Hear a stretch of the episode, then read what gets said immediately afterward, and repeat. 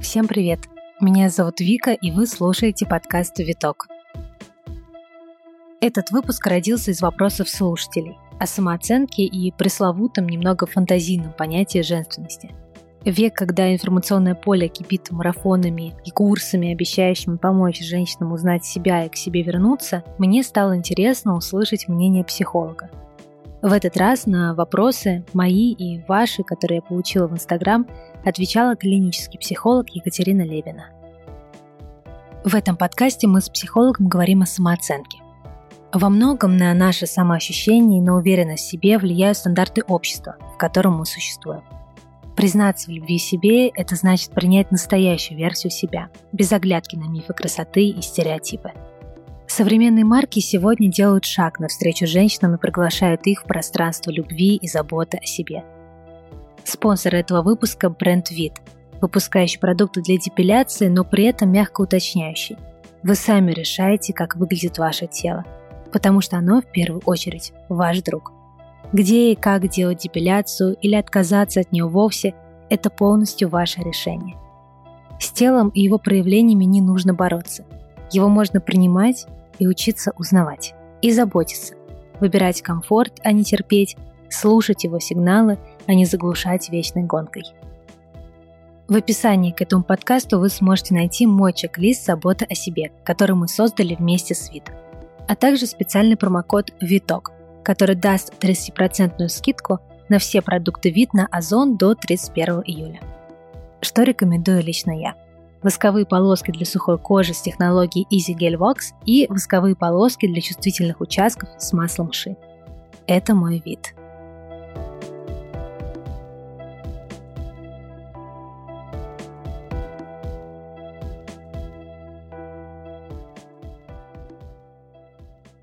Екатерина, добрый день. Э, спасибо, что согласились э, прийти, поговорить на эту тему.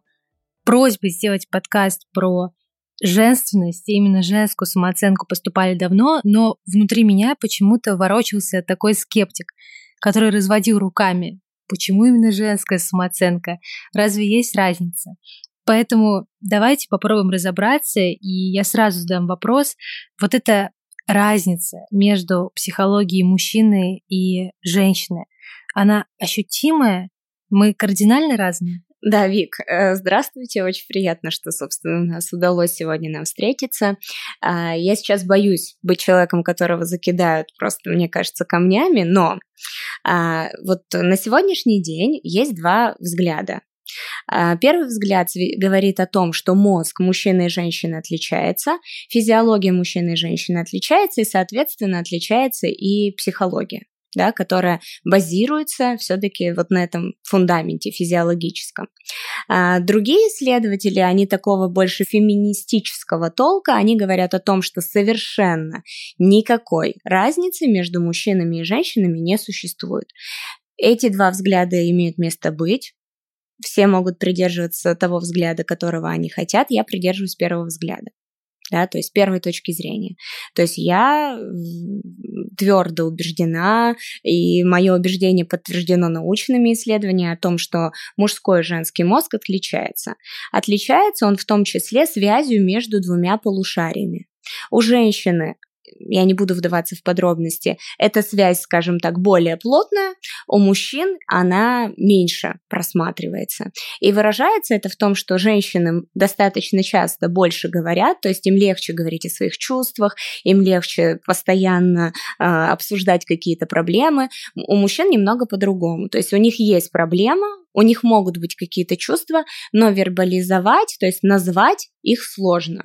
И можно так видеть, например, когда обсуждаешь какие-то проблемы в паре, что ну я страдала, там, значит, кричала, пыталась, значит, достучаться до него, заведя серьезный разговор, он только помычал, сказал «да, я согласен» и ушел.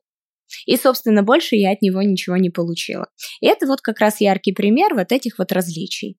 И когда мы говорим вообще про женскую самооценку, мы не можем, опять же, не затрагивать такую важную тему, как тему эволюции. да, собственно, которая является двигателем всего и двигателем того, что мы сегодня с вами здесь собрались. Суть эволюции заключается в том, что нам надо передать свои гены дальше. То есть родить детей и отправить их в счастливое будущее. И на самом деле, если мы говорим о том, какой инстинкт является у нас таким превалирующим, да, ведущим, естественно, это инстинкт самосохранения.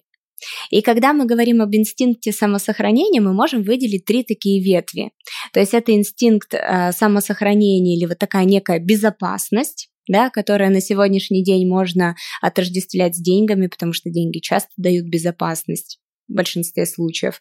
Затем второе проявление этого инстинкта – это такой иерархический инстинкт, когда я хочу быть наиболее статусной, когда я хочу занять определенное место в иерархии. Опять же, для чего? Для того, что если мой статус более выс- высок, то, соответственно, я могу претендовать на более статусного человека в эволюционном понятии самца, с которым я могу завести потомство, потомство и опять же передать его дальше. И третий инстинкт – это инстинкт половой. То есть половой инстинкт и, или, да, то есть это вот две такие ипостаси, то есть или инстинкт восхищения. И мы сегодня тоже можем это видеть, да, то есть восхищение его можно получить многочисленными, многими путями, да. С одной стороны, я могу быть очень творческой, я могу рисовать картины, а, выставлять их и ждать, когда мной будут восхищаться, а с другой стороны, в принципе, я могу фотографироваться голой и достаточно быстро получить какой-то профит. И вот эти вот три инстинкта у нас как бы имеют место быть. И когда мы говорим о женской самооценке, вообще, в принципе, мы, естественно, говорим про иерархический инстинкт. Потому что женщины, в отличие от мужчины, они обладают таким качеством, они э, соревнуются не только с женщинами, но еще и с мужчинами. В то время как мужчины чаще всего женщин в качестве конкурентов не воспринимают.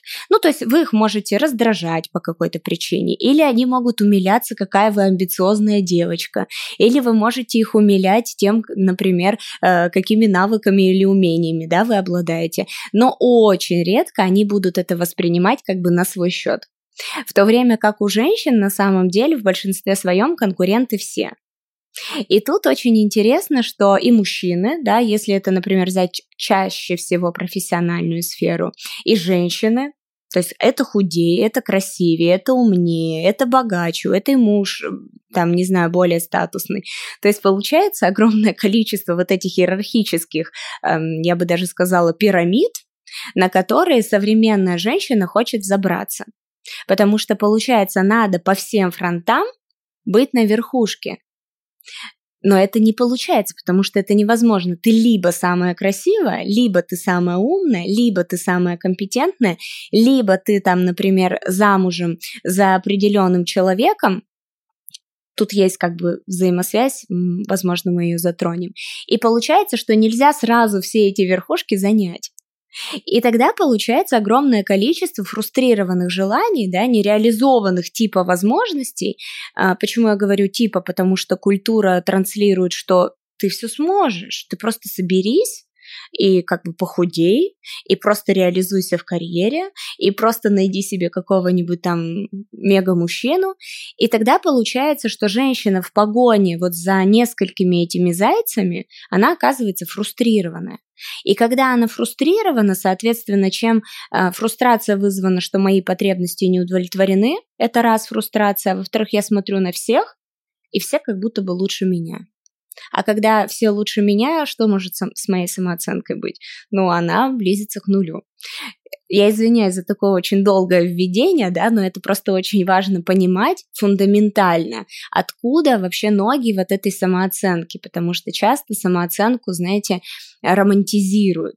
А на самом деле самооценка это про то, что когда я смотрю на других женщин, я вижу, что они лучше меня. Это вот этот вот иерархический инстинкт, который здесь э, работает. Вообще для меня сейчас было открытие, а, когда вы сказали, что вот это вот э, привлечение к себе внимания с помощью обнаженных фотографий и привлечение к себе внимания с помощью какого-то там продукта творческого, это все лежит в одной плоскости, вот это вау, конечно. Я никогда просто не задумывалась об этом, и это все из желания привлечь к себе внимание э, и так потешить, да, погладить свое эго. А, вопрос тогда другой. Я зацеплюсь за фразу, что невозможно быть там либо, вот как, как вы сказали, либо ты красивая, либо ты умная, либо ты компетентная, либо ты, не знаю, с большой счастливой семьей, либо это, либо это. А всегда, да, будет вот это либо-либо. А, тут в чем дело? То есть я говорю не либо-либо, я говорю, что нельзя будет везде быть лучшей. Mm. Да? То есть я одновременно не могу быть самой крутой, э, там, не знаю, в своей профессии, одновременно самой крутой мамой, одновременно женой там определенного мужчины, потому что если мы говорим про очень статусных мужчин, это история про сильный иерархический инстинкт. Сильный иерархический инстинкт это когда я сказала, ты делаешь. А если два таких человека в паре, то кто-то должен победить. И поэтому женщина, которая с сильными амбициями, чаще всего, да, бывают исключения, но чаще всего с мужчинами, которые я сказал, и больше это не обсуждается, они не встречаются. А это и есть, как бы, опять же, в понимании культуры наиболее статусные мужчины. И дальше получается, что нет, вы можете иметь прекрасную семью, вы можете иметь определенную внешность, определенный успех на работе, но в чем-то быть номер один вы сможете только в одном. Почему? Потому что для этого требуется огромное количество сил. И если вы ставите себе сразу задачу, что я буду самым крутым специалистом, и в это же время рожу четверых детей и буду проводить с ними все свое время, ну, come on. Вы должны будете вложиться огромное количество часов, чтобы, во-первых, стать специалистом, а в детей нужно вложить столько же а в сутках 24 часа. Плюс никто не исключает историю про выгорание, да, то есть когда слишком много нагрузки, слишком высокий уровень стресса, это слишком высокий уровень кортизола, тревога поднимается, напряжение поднимается, а напряжение очень тяжело для нашей психики, и это все накрывается крышкой депрессии. И дальше мы видим, что я вообще ничего не хочу. И тогда целесообразнее да, выбрать э, ту пирамиду, вот эту иерархическую, по которой вы хотите ползти. Никто не говорит, чтобы вы стали, э, перестали за собой ухаживать, если сделали ставку на карьеру или, например, не захотели рожать детей, потому что решили быть самой красивой. Но я именно говорю про номер один, да, потому что иерархический инстинкт это про номер один. Ну, то есть, когда, ну, самое классное. И можно создать видимость, да, можно нарожать там 100-500 детей, при этом показывать себя как бизнес-леди и так далее и тому подобное. Но когда вы начинаете считать, да, а в этом случае всегда надо считать, вы начинаете понимать, что как бы эти 100-500 детей не видят мать, потому что для того, чтобы выстрелить и сделать такой объем, нужно примерно вот столько часов. И тогда эта картинка, она начинает э, разваливаться. Вот я больше об этом. Мне понравилась пометка в культурном понимании. То есть, да, все равно мы обращаем внимание на тот культурный, социальный контекст, в котором мы живем. И правильно ли я тогда понимаю, сейчас дохожу до этого осознания, что на самом деле весь секрет в том, что мы не просто отказываемся от картинки «я идеальная мама», «я идеальный босс», «идеальная жена» и далее по списку, а мы просто меняем само представление о том, что такое хорошая мама и что такое хорошая жена. Что хорошая мама — это не всегда мама, которая 24 на 7 с ребенком, а хорошая жена — это не та, которая всегда с борщом выходит э, к мужу на порог. И если мы немножко поменяем вот эти вот ожидания от самих себя, вот от этих ролей, да, то есть нас в этих ролях, то все может э, можно жить гармонично и в балансе в том самом? А, можно, но на самом деле я, может быть, эм, опять выскажу непопулярную да, версию. Я вообще, мне кажется, человек непопулярных версий. Но фишка в чем? Если у вас есть амбиции, а, вы можете ну, не знаю, отдать все свои деньги, а, продать всю свою недвижимость, отдать ее психотерапевту, пропить все препараты мира, но от уровня амбиций вас никто не вылечит. И вот если есть амбиции, если зудит, вот зудеть будет. Если у вас есть амбиции, и желание э, вот этой конкуренции, да, то есть неважно в чем это, это э, хочу быть самой спортивной, хочу быть самой компетентной, или просто хочу, да, то есть или хочу просто двигаться, хочу больше проектов, это не лечится. И вот эта тревога, она будет иметь место быть, если вы амбициозный человек. Ее не убрать. Именно вы на этой тревоге и вывозите. Надо просто эту тревогу начать признавать как элемент того, что вы даете результат. Понимаете, люди без тревоги результат не дают. И надо понимать, что все имеет две стороны медали. Почему говорят, например, вот про синдром самозванца? Про что это? Это про то, что что бы я ни достиг, что бы я ни получил, а, я перманентно не удовлетворен. Это же про это. А почему я перманентно не удовлетворен? Потому что уровень амбиций очень высок. И когда я это получаю, я достаточно быстро это а, как бы сравниваю, быстро достаточно к этому привыкаю, адаптируюсь. И дальше у меня опять поднимается тревога, потому что я смотрю, планка-то высокая, других-то еще много, я еще не всех переплюнул. И поэтому получается опять тревога. Тревога опять что вам говорит? Беги, беги, ты, ты почему села? Ты вообще никто. Ты давай, пожалуйста, соберись и беги. И тогда, получается, вот это и называется синдром самозванца. Но это как бы тревога от того, что я не выстрелю.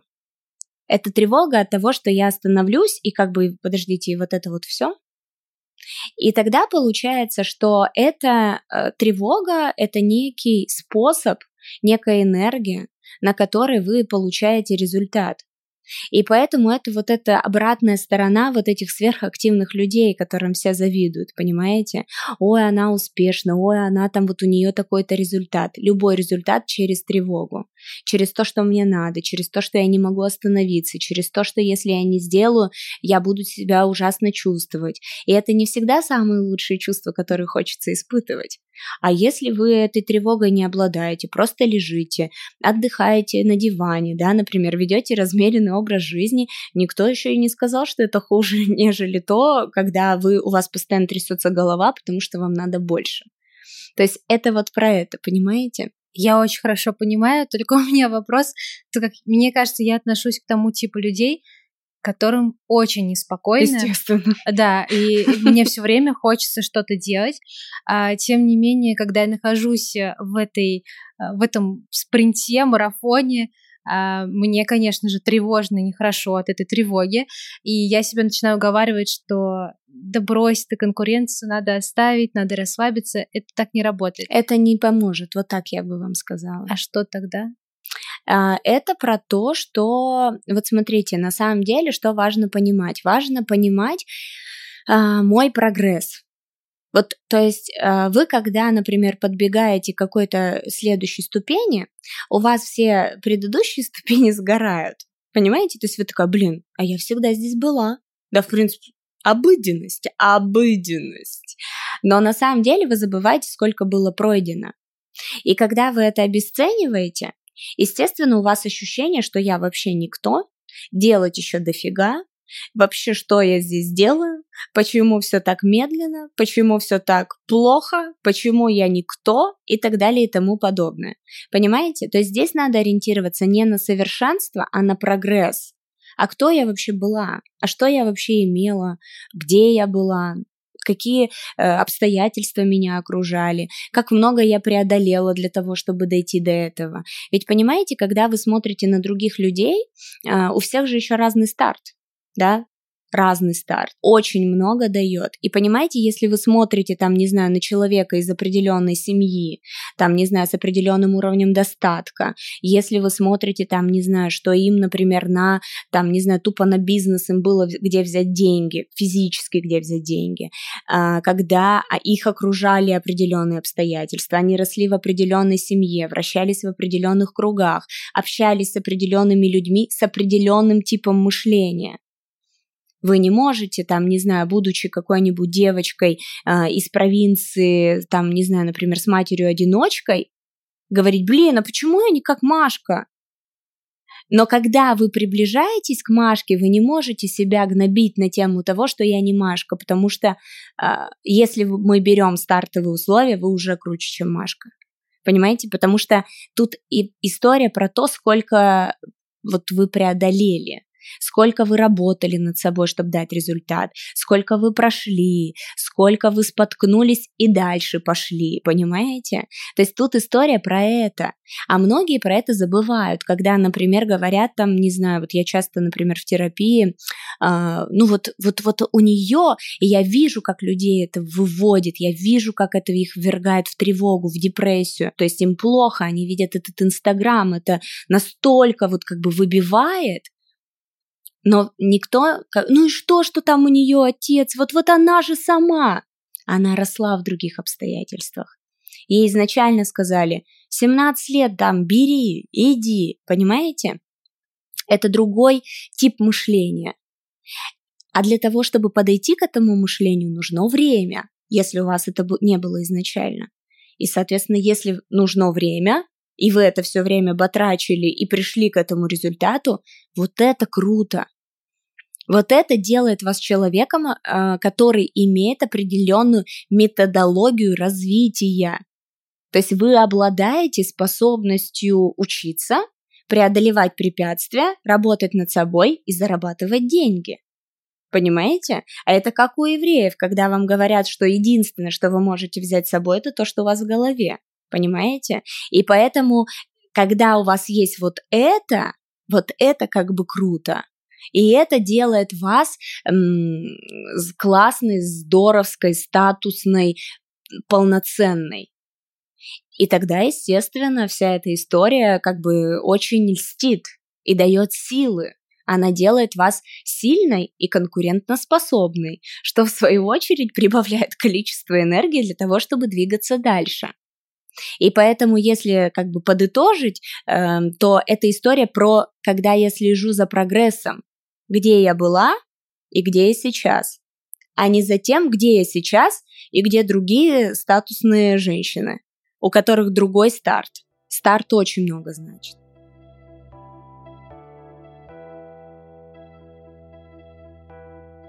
Если вернуться в тему внешности, потому что мы вот начали да, говорить uh-huh. про постоянное сравнение а, которая, конечно же, провоцирует этот век э, социальных сетей, в котором мы живем.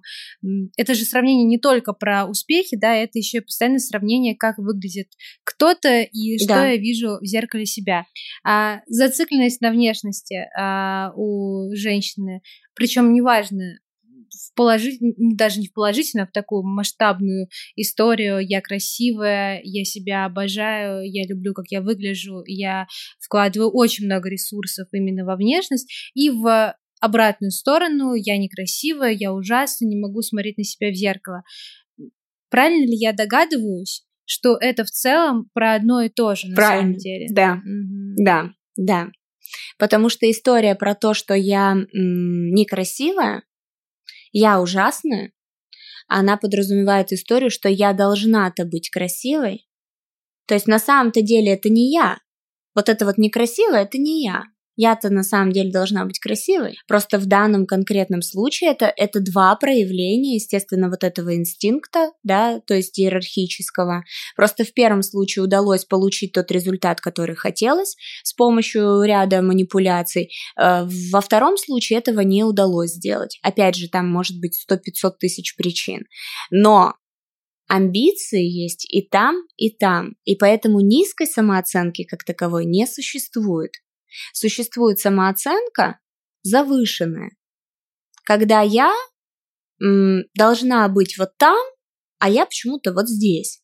Вы понимаете? Это не принятие реальности, правильно? Это на самом деле, это, ну, некое непринятие, да, я бы даже сказала, немного нарушение тестирования реальности, а, поскольку человек не способен посмотреть правде в глаза. Он не способен оценить э, место, свое место в жизни, что он сегодня имеет, какими фактами он обладает, потому что порой, увлекаясь фантазиями о том, какая я должна быть, я забываю, а что я себе представляю сегодня. И если я сегодня целыми днями лежу в Инстаграме, завтра мегакомпетентным специалистом мне не стать. Если я сегодня объедаюсь сладким, я завтра не похудею. Если я сегодня ору на своего мужа, гноблю его и унижаю, у нас не будут хорошие отношения, и я не почувствую, что он настоящий мужчина. Если я сегодня забиваю на своих детей, завтра они не вырастут здоровыми психически. То есть это вот про это, а что я делаю сейчас? Я вообще сейчас-то вообще, где, где точка-то, какие координаты того, где я нахожусь? Потому что сначала надо понять вообще, что я имею, чтобы почву под ногами почувствовать. И когда мы говорим про принятие, потому что у нас сейчас просто огромное количество информации, которую, к сожалению, не всегда подают компетентные люди. И когда нам толдычат на всех, э, на всех углах, типа «прими себя, прими себя», это вызывает отторжение, потому что «прими себя» подается как бы в контексте «смирись». Но прими себя, это вообще пойми, кто ты. Потому что если не пройден вот этот вот первый шаг некой такой ревизии своей жизни, где я нахожусь, координат, где я нахожусь, следующий шаг в виде изменений невозможен. Потому что я не буду понимать, куда мне нужно прилагать усилия.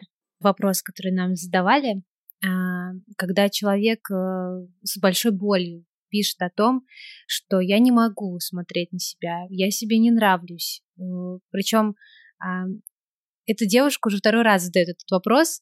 А, я понимаю, я прям вижу, как ей правда нехорошо от этого, ей очень больно, грустно. Э, как начинается вот этот путь к принятию того, какой ты, и ну, к той самой пресловутой любви к себе, о которой мы все говорим. То есть что можно рекомендовать? Просто сидеть на себя, смотреть и принимать, свыкаться с этой реальностью и честностью?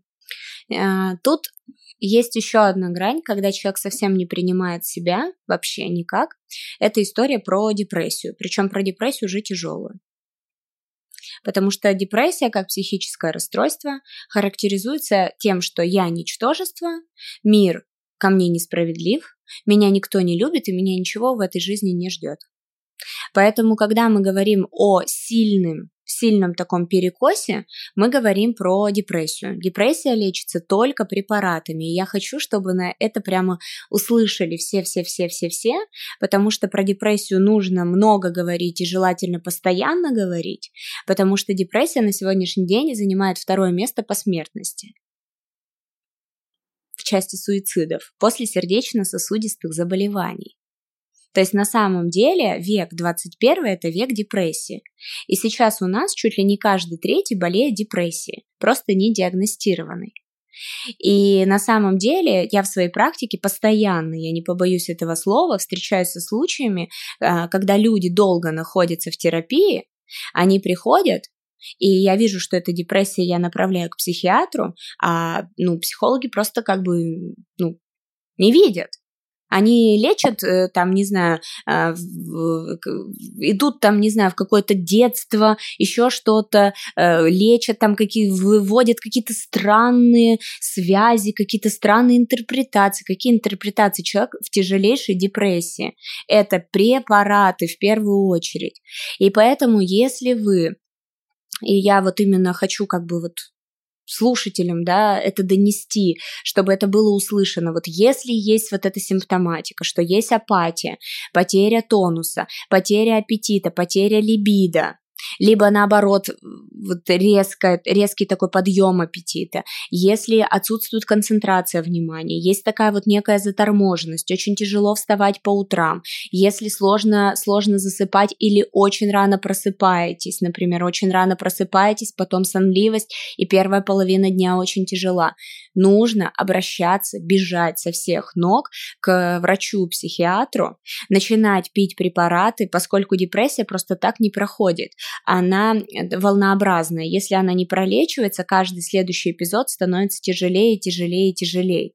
И поэтому ее важно выявлять, диагностировать на ранних стадиях, просто пролечить, она пролечивается прекрасно. Сейчас новые препараты, в которых даже нет побочки, никакой привыкаемости, потому что это тоже страхи. И вы будете жить просто хорошо. Вот просто хорошо. Это если мы говорим вот э, о таких случаях, да, когда ну, совсем адское непринятие. Там могут быть мысли о суициде, то есть зачем мне вообще жить? Подытожим и скажем, что если вы чувствуете, что что-то не то, значит, вы не просто так это чувствуете, лучше обратиться к специалисту. Да, обязательно, причем компетентному специалисту. Не надо э, пытаться искать специалистов, которые там адски распиарены или адски какие-то классные и так далее и тому подобное. Нужно обратиться в клинику. Если мы говорим про Москву, то это НЦПЗ, научный центр э, психического здоровья на Каширке. Там есть поликлиническое отделение, там прекрасные психиатры, можно обратиться туда. Если говорить про э, Петербург, в, например, клиника Курпатова, там есть э, психиатры, все, ну, просто реально очень крутые врачи то есть которые не назначают ничего лишнего, это все очень в точку, точечно, в тех дозах, которые необходимы.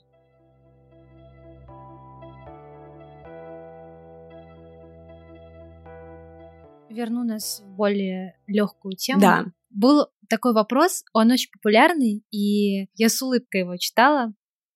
Что вообще такое женственность, про которую все говорят? И ну, прям то, что меня улыбнуло, это вторая часть вопроса. И вообще, надо ли оно мне? И я, правда, я сначала улыбнулась, а потом поняла, что, а, ну, правда, это очень сильно, конечно, влияет социальные сети и мир интернета, а, что нам постоянно дают какую-то новую информацию, и сначала одна часть этого интернета говорит про то, что забей, а, освободись от всех этих каких-то стереотипов, просто будь собой, а при этом люди не понимают, что значит, да, быть собой. Другая часть говорит нам про женскую энергию, женские практики, разбуди в себе женщину и прочее, прочее, далее по списку. Есть ли вообще такое понятие женственность? Что это такое? Это какое-то культурное понимание, э, политическое, экономическое, или правда есть что-то природное в нас, женственное, вот это вот та самая женственность от природы? Я не знаю, что такое женственность. То есть мне задают эти вопросы, я говорю, а что это? Ну вот, вот что вы подразумеваете, что такое женственность? На самом деле женственность это что-то как бы противоположное мужскому. Да, то есть если мы рассуждаем. И если вы спросите мужчин, для каждого мужчины женственность это что-то свое. Для кого-то это кроткая лань, которая, значит, не перечит. Для кого-то это вот такая хозяйка дома. Для кого-то женственность это вот какая-нибудь такая сексуальная роковая тигрица. Для кого-то это какая-нибудь такая девочка-одуванчик, а для кого-то это женщина, которая не стесняется демонстрировать свое тело. То есть для кого-то это, например, э, нечто такое как бы ласковое, нежное и покладистое, а для кого-то это, например, вот какая-то страсть, какая-то энергия, какая-то агрессивность, какая-то вот эта животность, да, вот как бы вот в таком ключе. Нет такого понятия, как женственность. То есть женственность это понятие собирательное. И в зависимости от того, в каком контексте вы находитесь, да, например, на кого вы подписаны, в какой семье вы росли, в какой стране вы живете, где вы учились, учились, у вас формируется свое понимание женственности. Но фишка в том, что эта история про что? Это либо есть, либо нет. Вот. То есть и эта история про то, что, например, там ваш мужчина будет видеть вас женственной. Там для другого вы будете, например, там 46 килограмм худая. То есть кто-то любит там плотненьких, да, например, и если вы там, не знаю, не, не такого веса, вы уже будете не считываться им как женственно. Для кто-то, например, не любит пышных, например, женщин и любят, например, очень миниатюрных, и для них там что вот это хрупкость, да, это можно защищать и так далее и тому подобное. Поэтому это, эта гонка, она бессмысленна, потому что нет цели, к которой нужно стремиться. И если вы агрессивная тигрица, не побоюсь этого слова, то кроткой ланью вам не стать. Но вы хоть, хоть, э, не знаю, там дышите кем сейчас, вагиной дышите, не вагиной, вы хоть и передышите, не стать. Но то есть есть темперамент, есть конституциональные особенности, генетическая предрасположенность, опять-таки воспитание и так далее и тому подобное. И если у вас много энергии, много амбиций, если вы там, э, ну как бы чаще всего там прислушиваетесь к себе и так далее и тому подобное, но не превратитесь вы вот как бы в девочку-одуванчика. И поэтому надо в себе понять, что как бы вас притягательно, и это в себе каким-то образом развивать. И, например, женщины такого маскулинного типа, да, то есть, э, в принципе, по характеру, внешне и так далее и тому подобное, они тоже не смогут превратиться в других людей, но не смогут. Хоть что они сделают, потому что это история генетическая. Может быть, я кого-то расстрою.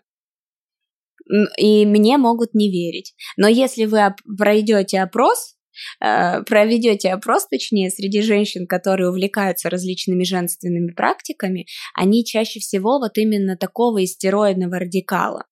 То есть, что такое стероидный радикал, да, то есть это женщина такая очень демонстративная, очень яркая, максимально э, вот одета, да, например, как-то вот так вот феминно, да, что там что-то обтягивающее, там, не знаю, каблук, э, глубокий вырез и так далее и тому подобное.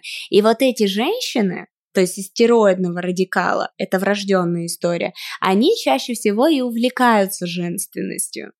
То есть, и тогда получается, что они могут проходить эти курсы, но, в принципе, в них это уже есть. Они могут для себя что-то новое узнавать, но это же больше такая природная история. Женщины более социального уровня, которые как раз-таки про власть и вот про эту иерархию, потому что э, это немножко разные, да, как бы такой типаж, они менее демонстративны. У них, например, э, это не так как бы развито, но при этом они более эмпатичны, они более теплые, они более принимающие. Женственно это? Женственно, да, то есть ведь не только женственно короткая мини-юбка и вызывающие наряды, но это разные радикалы. То есть, э, а радикал это врожденная история, то есть ваша психическая структура позиция «я хочу быть женственной», то есть я себя женственной не считаю, я хочу быть, я стремлюсь, а, поэтому там я подписываюсь, условно говоря, на женщин, которые мне кажутся тем самым эталоном, я прохожу все эти бесчисленные марафоны, а, я читаю специальную литературу, стремлюсь и там притягиваюсь к этому. А, эта позиция, она вообще может быть верной, то есть или мы сейчас говорим, что ну не получится и все. Мы сейчас говорим о том, что ставку надо делать на то, что уже есть. То есть, и, когда и делать, себе. конечно, надо на самом деле просто хорошо знать себя. Потому что у вас есть, у всех есть как слабые, так и сильные стороны. Есть то, что вас притягивает, вот прям манит, а есть то, что вас отталкивает. Вот когда эти женщины делают эти курсы, они просто поняли, что, какое качество в своей жизни можно монетизировать. На самом деле это так. И они его монетизировали но вы-то тоже можете монетизировать, но я не имею в виду напрямую именно деньги, а именно монетизировать в части получить какой-то профит от тех своих качеств, которые у вас есть. Они уже у вас есть, и их надо развивать. Например, кейс. Девушка работает, предположим, там в очень крупной корпорации она такого шизоидного радикала. Шизоидный радикал это то есть вещь в себе, да, то есть, э, ну вот как, э, например, разработчики, да, то есть вот такие айтишники, они как бы все в себе. Она, значит, работает, работает, и тут ее повышают.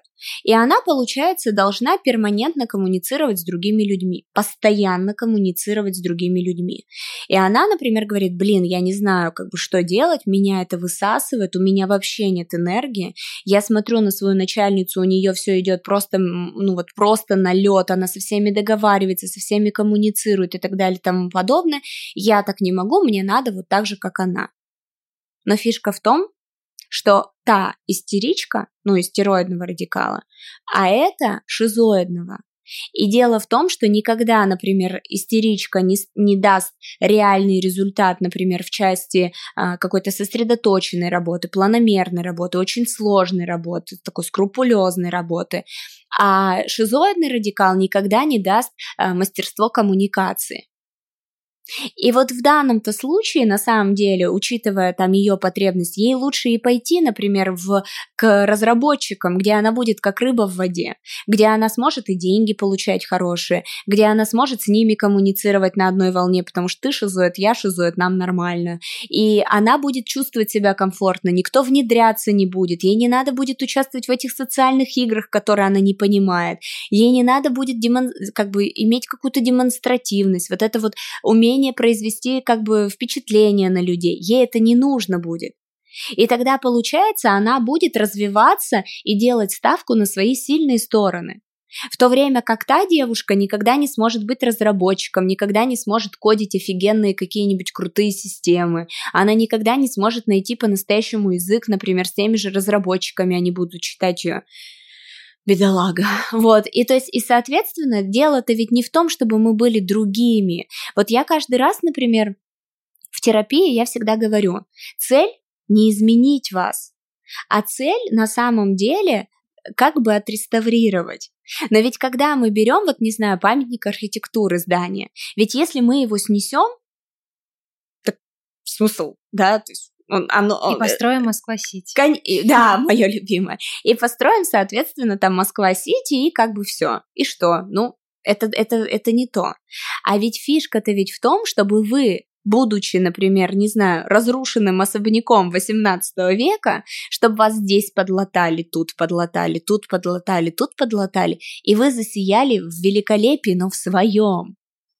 Вот в чем дело-то. Не в том, чтобы, если вы шизоид, сделать из вас, там, не знаю, э, истеричную особу, а в том, чтобы сделать э, красивого, здорового шизоида, который будет на своем месте, который будет удовлетворен, который будет кайфовать от того, что он делает, который будет реально нормально справляться со стрессом, не впадая в депрессию, который будет переживать фрустрацию, которого будет удовлетворять отношения с другими людьми, который сможет зарабатывать.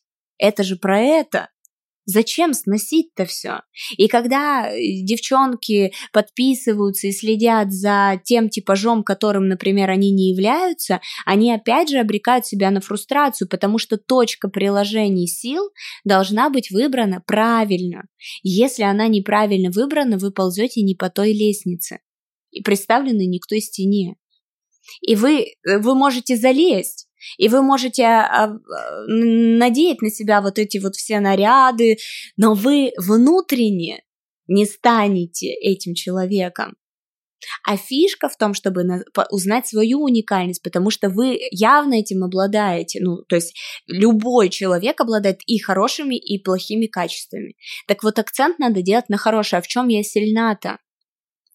Без помощи реставратора, психолога. Это возможно? Возможно. Возможно. Если нет никакой глубокой патологии, э, с психотерапевтом это делается легче, потому что есть объективная обратная связь, достаточно объективная. А, и это идет быстрее, да, потому что особенно если вы работаете, например, в когнитивно-поведенческой э, терапии, то, соответственно, там очень такая, ну, такое постоянное взаимодействие с терапевтом, и вам быстро дают как бы обратную связь. То есть, например, в психоаналитической вы никогда не услышите от своего психоаналитика, какой вы человек. Но и помимо терапии есть ведь коучинг, например. Да, то есть есть коучинг, опять же, с э, классными специалистами, можно всю эту историю проработать, быстро определить свои сильные и слабые стороны, начать развивать сильные стороны, а, не концентрируясь вот э, какими-то вот такими уже, знаете, вот ну, цепляться за слабые, да, исключительно стороны. Понятно, есть какие-то вещи, которые нужно, э, нужно корректировать, но есть вещи, которые просто, ну, просто есть у вас негативные черты, все.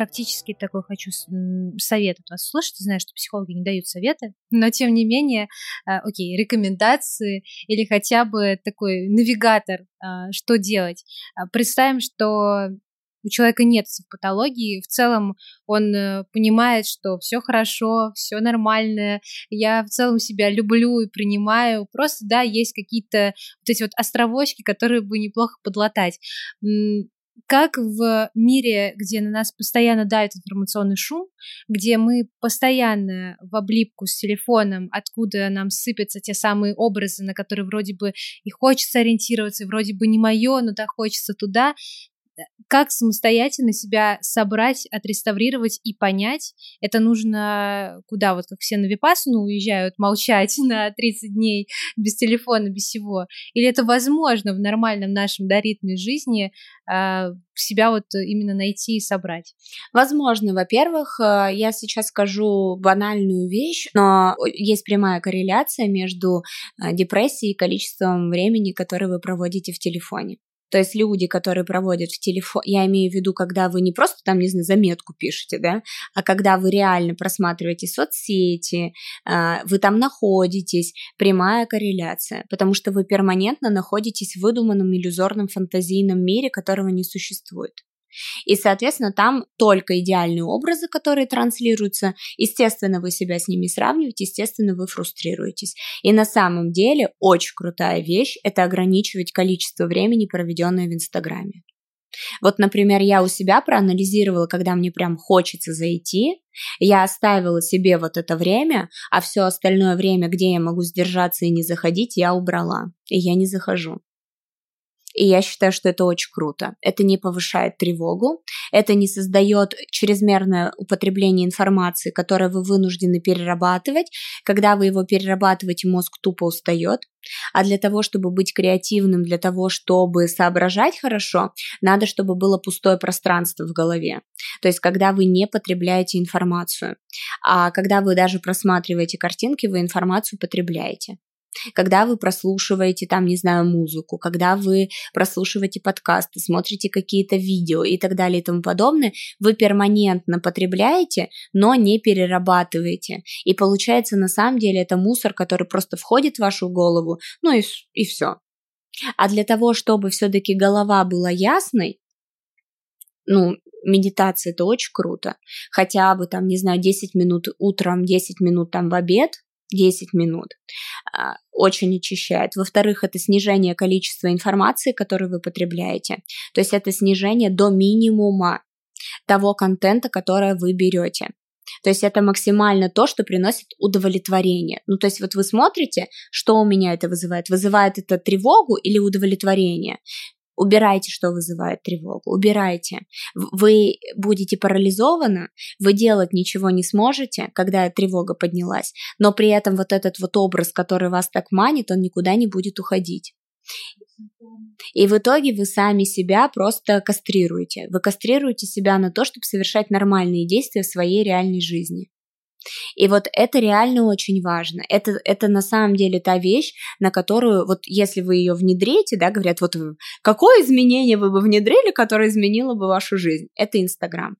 Я не побоюсь этого слова. На самом деле эту штуку вообще надо сжечь. То есть огромное количество людей заболевают депрессией из-за Инстаграма потому что там транслируются образы, которые ничего не имеют общего с реальностью, ну и, соответственно, а, другие люди это смотрят, это полная лента великолепной жизни, у вас вообще не так. И, естественно, все это что делает? Тревога, тревога, тревога, тревога зашкаливает, а когда она зашкаливает, вы теряете способность действовать. И, соответственно, вы в реальности шагов не совершаете, и ваша жизнь не меняется. Я сейчас вспомнила такую фразу, она мне очень понравилась, и с этой фразы, ну, я не скажу, что мой подход к отношению к социальным сетям кардинально изменился, потому что мне этой фразы хватило как таблеточки на некоторое время, а потом а, меня опять засосало. Но тем не менее, иногда я себе ее напоминаю. А, не помню, кто это написал, но примерно звучал этот совет так. Просмотрите, на кого вы подписаны, Отпишитесь от всех тех э, прекрасных моделей, подпишитесь на художников, на архитекторов, на писателей, на людей, которые создают и созидают. И вы заметите, как изменится ваше восприятие мира.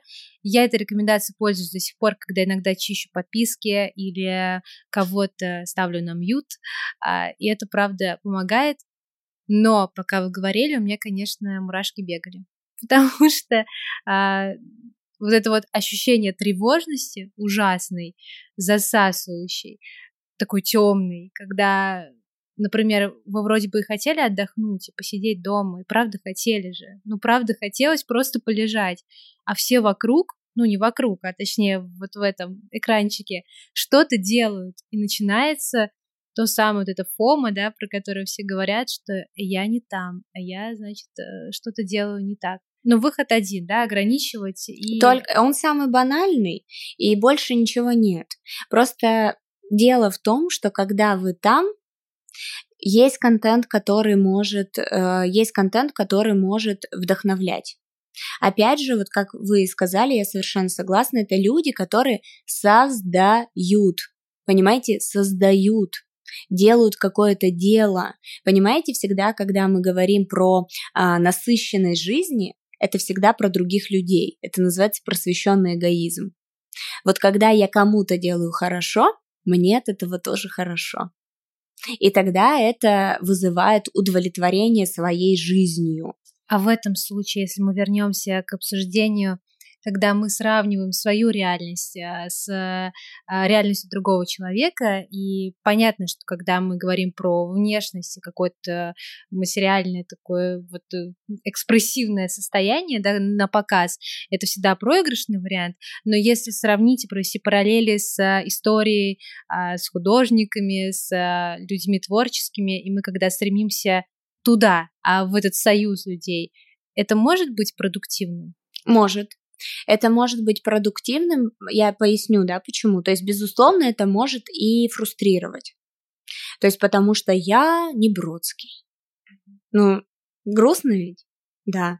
Но с другой стороны... Но эту реальность принять чуть легче, чем я не девушка из Инстаграма. Знаете почему? Потому что у вас нет, э, потому что у вас нет мысли, ну, если, что я Бродский.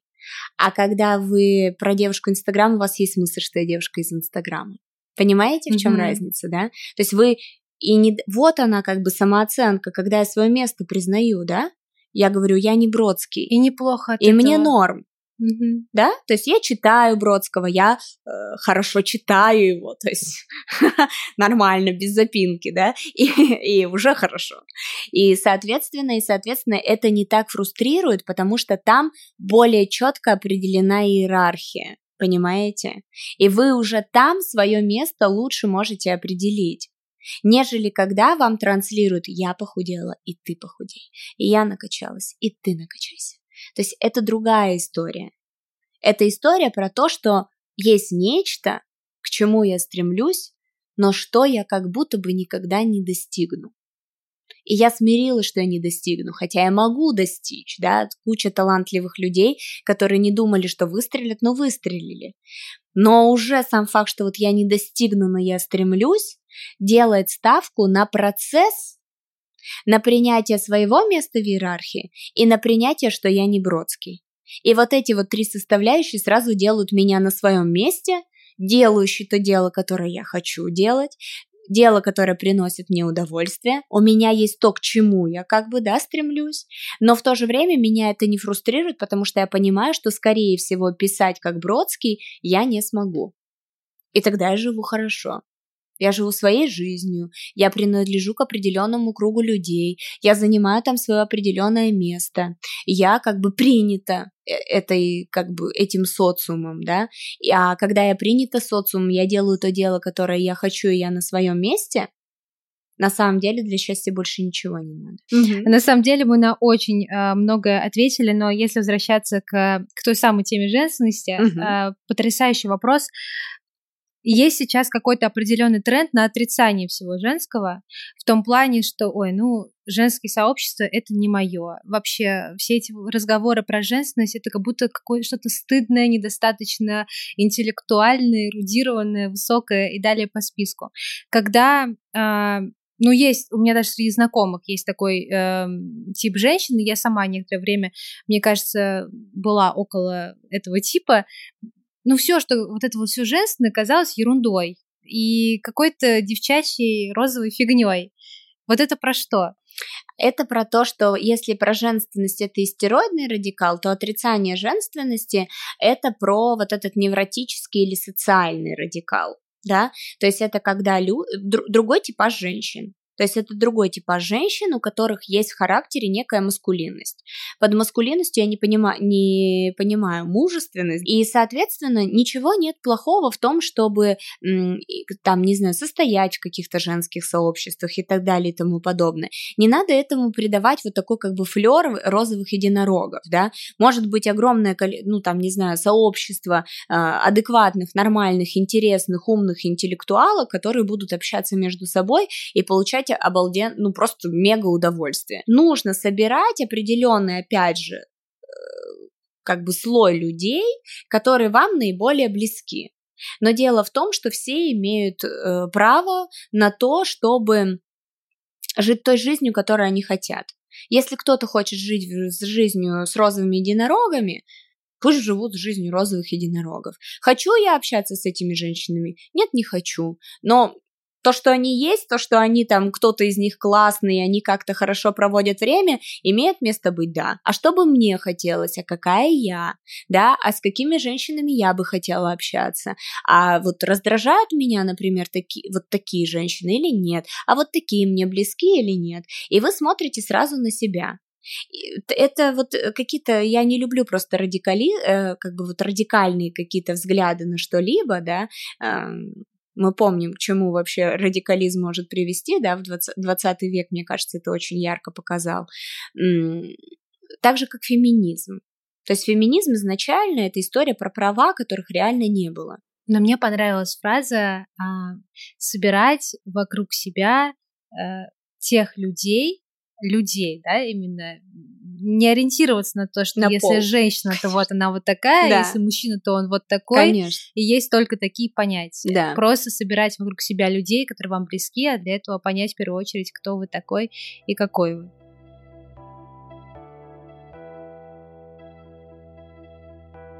Два вопроса, которые я соединяю в один, потому что, не знаю, может быть, это ошибочно, но мне кажется, они вот очень скреплены друг с другом.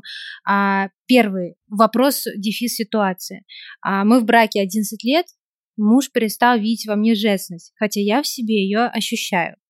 При этом есть такая помарочка. Я постоянно меняюсь, а он нет. Такой, знаете, зашифрованный ответ на вопрос.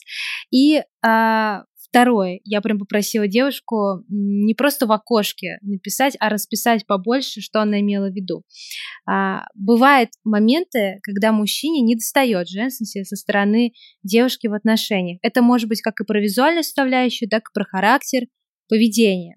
Но в здоровых и нездоровых отношениях подобные запросы можно рассмотреть под разными углами. И вот хочется понять конкретней, что идет из здоровых отношений, мужской запрос на повышенную мягкость женщины, да, что ему этого не хватает, а что уже является скорее требованием, акцентированием каких-то моментов, как одежда, нюансы внешности и признаком некой токсичности. А, тут на самом деле вопрос с подвохом, да, потому что э, понятие нормы очень условное. Некоторые женщины совершенно нормально мирятся с тем, что мужчина полностью определяет ее гардероб. Это норма для этой конкретной женщины. Есть женщины, которые вообще не переносят какой-либо обратной связи, связанной с внешним видом. И для нее, и для мужчины это тоже норм. Ему не принципиально, ну, типа, пофиг. А, значит, а ей, соответственно, как бы хочется носить то, что хочется носить. Естественно, вот смотрите, сейчас, если мы говорим про современную моду, современная мода не про, мужск... не про мужчин. Современная мода – это про женщин. То есть просто если вы наденете то, что нравится мужчинам, вы уже теми женщинами, на которых вы хотите производить впечатление, не будете считываться. Да? И тогда получается история вот этого противоречия. То есть вы надели, на... это как мы хохотали с мужем, я всегда этот пример привожу. Я купила просто потрясающие белые казаки, они очень крутые, с э, квадратным носом. Я даже могу представить, какие. Да. Уверена, что крутые. И я такая говорю, ну как? Я, значит, горда этой покупкой такая, ну говорю, ну как? Он такой, боже мой, это какие-то сапоги Джона Леннона. Ну, это Beatles. кажется, как в служебном ну романе ну, надо ну брать. да, ну да, но мы, мы хохотали, потому что, естественно, там половина из моих вещей это типа странно, это типа еще более странно, ну типа а почему она такая? Ну, то есть, как бы там из обуви также, да, то есть есть на самом деле не из джинс, например, есть там определенное количество вещей, которые типа, ну, типа, это странно. Ну, это странно очень странно, типа нет. Вот, и соответственно, и соответственно мы всегда смеемся, потому что, ну, как бы моему мужу, в принципе, не сказать, что, например, ему там адски принципиально, ну, то есть он посмеется там, ну, или скажет, что, типа, я там Джон Леннон и так далее и тому подобное, но, в общем-то, как бы у нас, ну, нормально.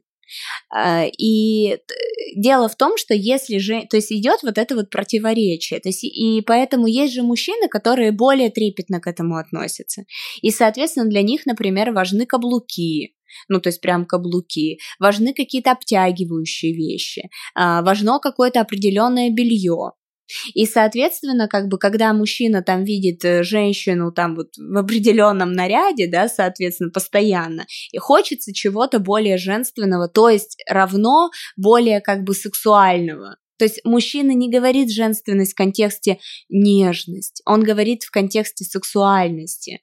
То есть, скорее всего, это про то, что типа оденься более сексуально.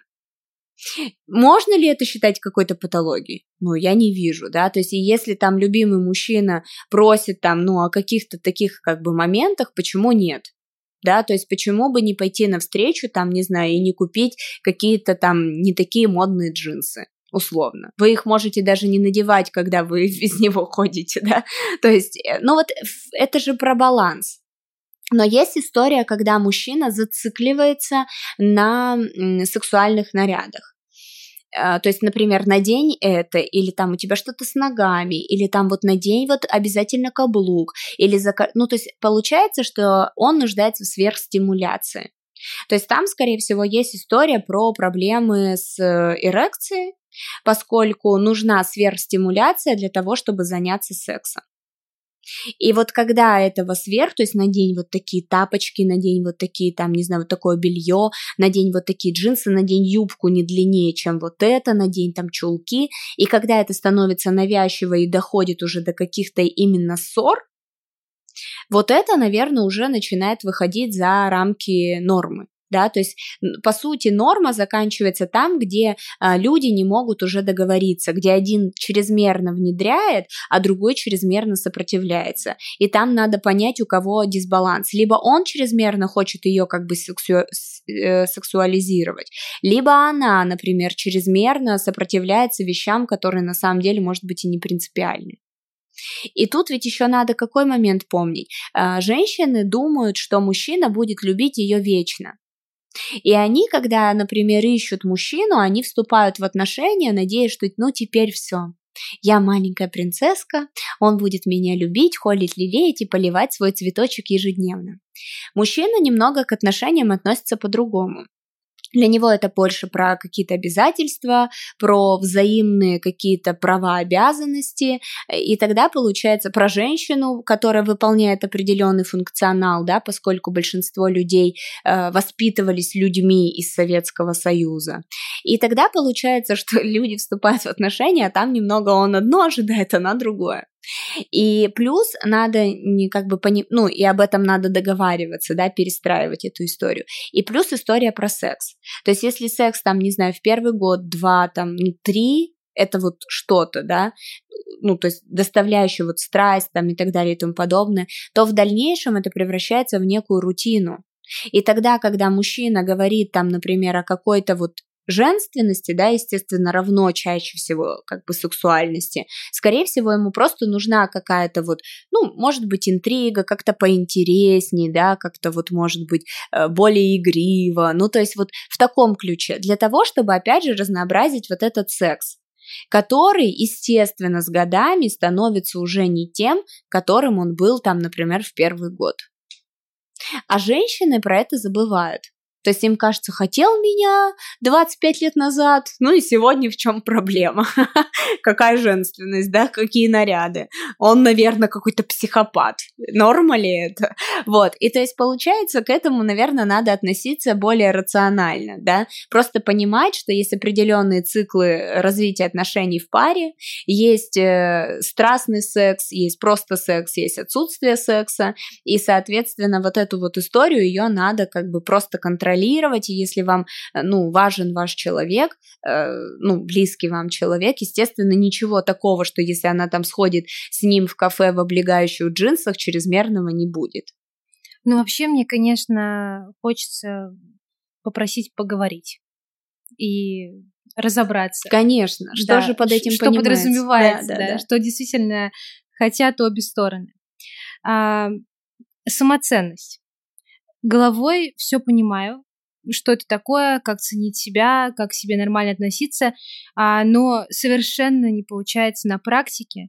Возможно, есть какие-то упражнения или, опять же, да, какой-то навигатор мы можем дать, как к этому ощущению, состоянию прийти. Но самоценность, что такое самоценность, да? То есть, в принципе, то, что мы говорили про самооценку. Либо есть депрессивный флер, то есть когда вот прям никак. А, либо есть история вот про иерархию, да, то есть про то, что надо делать ставку на что-то одно, надо пытаться вот как бы идти по одной вершине, к одной вершине, очень четко определять себе, а, скажем так, лидера мнений, да, к тому, к, чему стремиться. Надо определять свои сильные стороны, надо следить не за а, совершенством, а прогрессом. Надо отслеживать, работать с негативными мыслями. И самое главное, вот мне кажется, понимать, что вот продолжительность жизни в среднем лет 70. Вот, скорее всего, ваш контингент это типа 25-35, да, наверное. Пол жизни уже прошло. На самом деле тема смерти, ее очень часто избегают, она вызывает много тревоги. Но когда мы вводим тему смерти в свою жизнь, в части осознания того, что мы смертны, на самом деле мы устанавливаем себе некий дедлайн, который нам помогает функционировать быстрее и по-нормальному. И многие вещи на самом деле становятся не такими принципиальными. Вот вам отведено вот, эти вот, вот это время. Просто проживите его хорошо. Это не важно, где вы родились. Вы уже вот родились там, где родились. Ничего вы не измените. Но если вы будете продолжать ратовать на то, как судьба э, злодейка с вами обошлась, вы так ничего и не исправите. Вы как откуда родились, вы там и помрете. Но дело-то ведь в том, чтобы сделать максимально, выжить максимально из того, что я имею. Из того, что я имею, это ключевой вариант, момент. Не из того, что имеет Толя, Зоя, Маша там и так далее и тому подобное. Из того, что я имею, что во мне есть, какой у меня ресурс есть. И ведь в этом ведь дело, да? Делай, что можешь с тем, что имеешь там, где ты есть. Если мы об этом будем помнить, да. но помнить вот в таком нормальном как бы ключе, что это не важно, на самом деле огромное количество вещей, они не важны. Просто реально можно жить хорошо. Не супер, не идеально, не потрясающе, а просто хорошо иметь людей, которые вам нравятся, читать книги, которые вам нравятся, есть там, где вы хотите, спать с кем вы хотите, заниматься чем вы хотите. Сейчас как бы наше время предоставляет нам эти возможности. И вот эти возможности мы можем использовать. Недавно, э, буквально вот только что прочитала автобиографию Марины Абрамович, теперь везде ее цитирую. Ну, у меня такое бывает, когда прочитаю ага. какую-то книгу, и я понимаю, что все, что а, мне сейчас говорят, очень сильно соотносится с тем, что я недавно прочитала. Ага. А, так вот у меня мозг, да, обрабатывает да, информацию. Это, кстати, круто, да. И я просто помню, что она очень интересно рассуждала в конце, понятное дело, своей книги, я очень логично к ней подошла, о смерти, а, и она рассказывала, как она в какой-то момент приняла эту мысль, что, ну, она умрет, что и вообще-то уже она близка к этому возрасту, к этому рубежу, и начала продумывать свои похороны как очередной ее последний завершающий перформанс. А, да, и, конечно, это так, э, ну, с одной стороны, понятно, что Марина Абрамович в целом очень такая личность неоднозначная, впечатляющая, и ее подход к жизни может для кого-то казаться шокирующим, но это очень классная мысль да. про то, что это мое последнее высказывание, я сделаю это красиво и подойду к этому со всей готовностью. Это очень круто. Мне кажется, это очень такая здоровая на самом деле история. Да. Спасибо большое. Спасибо большое, да.